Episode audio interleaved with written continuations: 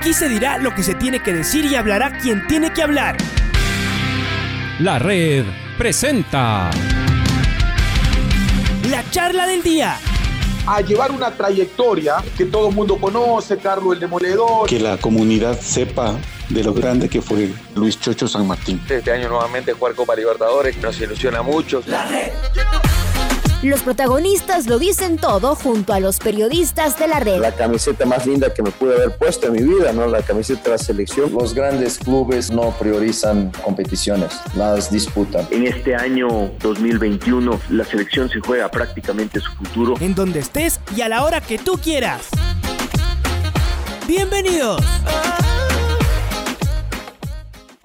Gracias al profesor Nelson eh, Gutiérrez por, por su paciencia eh, y para que nos cuente de esto que están eh, trabajando, que, que, es como ya el inicio grande del año, pensando en las, en las Olimpiadas. Em, desde su punto de vista, ¿cuál es el valor que tienen estos campamentos y la posibilidad de trabajar así concentrado con, con los mejores velocistas de nuestro país y en este caso también varios de los colombianos? Le saluda Alfonso Lazo. Nelson, ¿cómo le va? Bienvenido. Un saludo cordial, Alfonso Lazo, a toda la audiencia, a usted y a todo su equipo de trabajo. Eh, desde aquí, desde Orlando, Florida, llegando hace dos días al centro de entrenamiento Adidas, el cual llevamos más de siete años visitando. Se fue interrumpido en el año 2020 por toda esta pandemia. Tres días antes de salir acá fue interrumpido, pero realmente es un, es un privilegio entrenar en, en Orlando en, este, en esta temporada universitaria norteamericana donde vienen los mejores velocistas de, de todas partes del mundo, más que todo hacer competencias preparatorias y entrenamiento conjunto. Hablemos de entrenamiento conjunto, estudios biomecánicos de la arrancada, estudios biomecánicos de, de la longitud del paso, de la frecuencia del paso, y son eh, entrenamientos novedosos, o sea, sale más allá de la rutina diaria de una carga de entrenamiento. Eh, estamos hablando de trabajos técnicos muy específicos para cada prueba.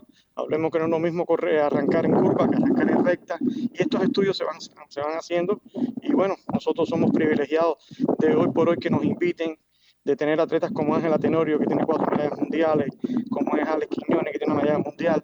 O sea, estamos hablando de cosas de peso. Son cinco medallas en, el último, en la última década para el Ecuador. Y realmente hoy eh, tener una velocista como Anaí Suárez, que está prácticamente eh, preparada para clasificar los Juegos Olímpicos. En el mes de diciembre corrió 11-16, están pidiendo 11-15 y creo que realmente es la, la perspectiva de llegar a los Juegos Olímpicos después de, de toda esta situación que hemos vivido y dar una alegría al país y un, un buen resultado. No es difícil imaginar que además la motivación para ellos eh, de salir, de rodearse de otros atletas de élite y además con este tratamiento debe ser eso, una, una gran eh, motivación. Cuéntenos cómo está Alex, qué año duro para todos en general, aunque claro, para nosotros tal vez es mucho más, mucho más bravo el, el, encierro, además incluso por las cuestiones económicas. A ver, ¿cómo está, cómo está Alex? ¿Cómo ha estado en esta suerte de pretemporada y cómo comienza el, el campamento, eh, profe? No, eh, lo más importante de todo esto es que los chicos ya volvieron a hacer toda su rutina diaria, que ya no estamos con entrenamientos virtuales, que ya estamos más de dos meses ya con un entrenamiento ya sistemático, con diagnóstico.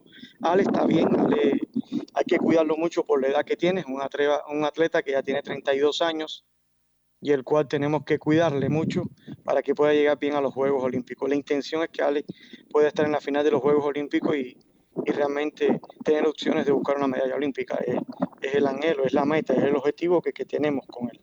Y bueno, esta preparación durante estos dos meses va a ser fundamental para comenzar el periplo de competencias en Europa. En el mes de mayo, después del día 10 de mayo, nosotros competiremos en, Europa en algunas competencias importantes. Eh, estamos esperando las invitaciones que empiezan a partir de este mes, ya empiezan las invitaciones. El por tercero del mundo está prácticamente en todas. Hay que escoger las mejores, hay que escoger las que sean más, más propias para él. Y bueno, eh, llegar a los Juegos Olímpicos. Eh, usted mencionó el tema de la, de la edad y hemos visto que en diferentes disciplinas deportivas los deportistas se van haciendo más longevos. Bueno, tal vez uno de los mejores ejemplos es el del tenis. Antes, eh, apenas si pasaban de los 30 años, ahora vemos deportistas que se acercan a los 40 y siguen compitiendo en la élite. ¿Cómo funciona acá también con los atletas? ¿Eso también eh, ha cambiado? Es decir, el atleta ahora, mm, yo supongo que una de las cosas que se ha discutido es que, claro, la ciencia es la que ha venido a ayudar esto. El atleta y el velocista en particular puede alargar mm, más su carrera, es decir, eso, la longevidad eh, existe para los velocistas. Sí, eh, en los últimos años, en últimas décadas, eh, se ha visto un crecimiento de la edad a nivel mundial y eso es propio también de, los avances tecnológicos. Hoy se entrena por sistemas energéticos donde uno trata de, de a través de la ciencia aplicada al deporte, recuperar un poco más al atleta después de grandes sesiones, de, por ejemplo, de tolerancia al lactato. Antes no teníamos ese conocimiento y no, teníamos, y no se cuidaba al atleta después de tres, tres días de haber trabajado mucha tolerancia al lactato, buscar de alimentación, recuperantes, en este, estas ayudas ergogénicas ayudan considerablemente a la longevidad deportiva. detrás de todo esto está la disciplina individual, o sea, cómo es capaz un atleta de, de ser disciplinado, de cuidarse, de llevar su vida social organizada, de llevar su vida personal organizada, más que todo, para poder llegar. Pero está muy, está en dependencia de cada atleta, de cada sujeto, cómo, cómo se va dando esto. O sea, cómo se va dando su vida en, la parte deportiva y, la, para llegar a la longevidad.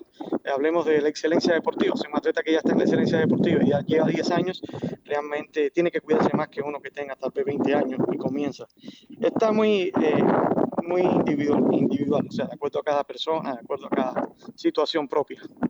Y qué complicado además para los deportistas sostener esa disciplina más allá de la motivación que pudiera encontrar en la competencia. ¿Cómo están las mujeres, en cambio? ¿Cómo está Ángela Tenorio? ¿Cómo está Anaí Suárez? Usted ya llegó a esbozar algo de Anaí, que está muy cerquita de la, de la marca, eh, seguramente recontra motivada. ¿Cómo está Ángela? A veces uno dice, ¿será que la falta de competencia también hace que uno no logre explotar todo eso último que, que le falta? Para bajar las décimas, en algunos casos centésimas, en estos tiempos que se necesitan para clasificar, Nelson? No, las chicas están muy bien, o sea, están motivadas con deseo de, hacer una buena actuación. Hemos hecho una buena, hemos hecho una buena pretemporada ahorita, y después que pasamos ya a los entrenamientos normales se ha aprovechado y considerablemente hicimos estancia de entrenamiento en, Lisboa, en Portugal, después en, en Colombia y ahora estamos acá en los Estados Unidos. Eh, de señalar algo importante, que Anaí todavía no ha viajado a Estados Unidos por un problema de visado. Se le había caducado la visa, eh, hace mes y medio entregamos el, pasaporte al consulado norteamericano en Ecuador, Quito, y no se la entregado. Esperando en que podamos en los próximos días uh, incorporarse a Anaí. No hay ninguna novedad, todo se mantiene muy bien. Eh, estamos a espera de que ella pueda estar en los próximos días acá, Dios mediante, y podamos entonces en el mes de abril empezar ya todas cuatro competencias que tenemos eh, como preparación. Esa, en cambio, eh, no es una buena noticia, ¿no? Aunque como usted dice, esperemos que esto se, se solucione y Anaí pueda sumarse rápidamente a este trabajo. No podemos dejar de mencionar a los atletas colombianos y particularmente a Anthony Zambrano, que viene a ser eh, el par de Alex Quiñones, solo que en su especialidad. ¿Cómo está él? ¿Cuáles son los, eh, eh, las metas? ¿Qué es lo que podría pasar de cara a los Juegos Olímpicos, Nelson? En este momento Zambrano está muy bien, está con la aspiración también de podio olímpico para Sudamérica y para nuestro continente. Está con un grupo de atletas de sparring, dentro de ellos Alex Quiñones mismo, que forman parte de sparring. Ellos realmente se ayudan considerablemente a todo el trabajo específico. Y el equipo de posta que está clasificado de Colombia 4x400, que está completo acá, estos atletas, seis atletas están muy bien, en buena forma también, aspirando a dar una actuación sin precedentes. Ellos fueron cuarto lugar en Doha, Qatar, por primera vez, eh, y la aspiración es obtener una medalla en Tokio. De ahí el, equipo mixto femenino de Colombia y masculino de 4x4 también está con nosotros acá.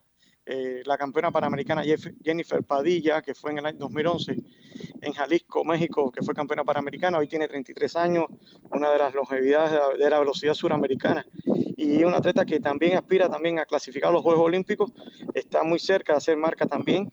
Y junto con ellos atletas que han tenido un renombre para Colombia y Sudamérica, como a Rosangélica Escobar, Eliana Chávez, atletas que realmente son eh, una satisfacción tenerlos todos juntos eh, eh, por un fin común, que es obtener una medalla olímpica. Realmente hoy tenemos un equipo de lujo, son 10 atletas de lujo, siete de estos atletas están clasificados a Juegos Olímpicos y el reto es eh, clasificar los 10. O sea, de eso estamos hablando de Anis Suárez, de Ángela Tenorio, que se sumaran a, este, a esta clasificación ya olímpica, que en los próximos meses creo que más que seguro estoy que van a clasificar. Y sobre todo, además, uno piensa también con, mucha competencia. Bueno, como usted dice, tampoco es que se puede competir todo el tiempo, hay que ir escogiendo, pero eh, seguramente para recuperar la, confianza. Nelson, vamos a seguirles de, cerca este, este entrenamiento, que es ya la antesala de la, de la alta competencia. Esperemos que todo salga bien y como usted dice, ya estamos extrañando a Nay y esperemos que, que, llegue ya en las próximas horas para sumarse a este trabajo. Gracias por estar eh, con nosotros esta mañana, Nelson. Un abrazo. La red presentó la charla del día. Un espacio donde las anécdotas de actualidad deportiva se revelan junto a grandes personajes del deporte. Quédate conectado con nosotros en las redes de la red. Síguenos como arroba la red Ecuador y no te pierdas los detalles del deporte minuto a minuto. Escúchanos en vivo en TuneIn y en los 102.1 FM en Quito. ¡Te esperamos! La red.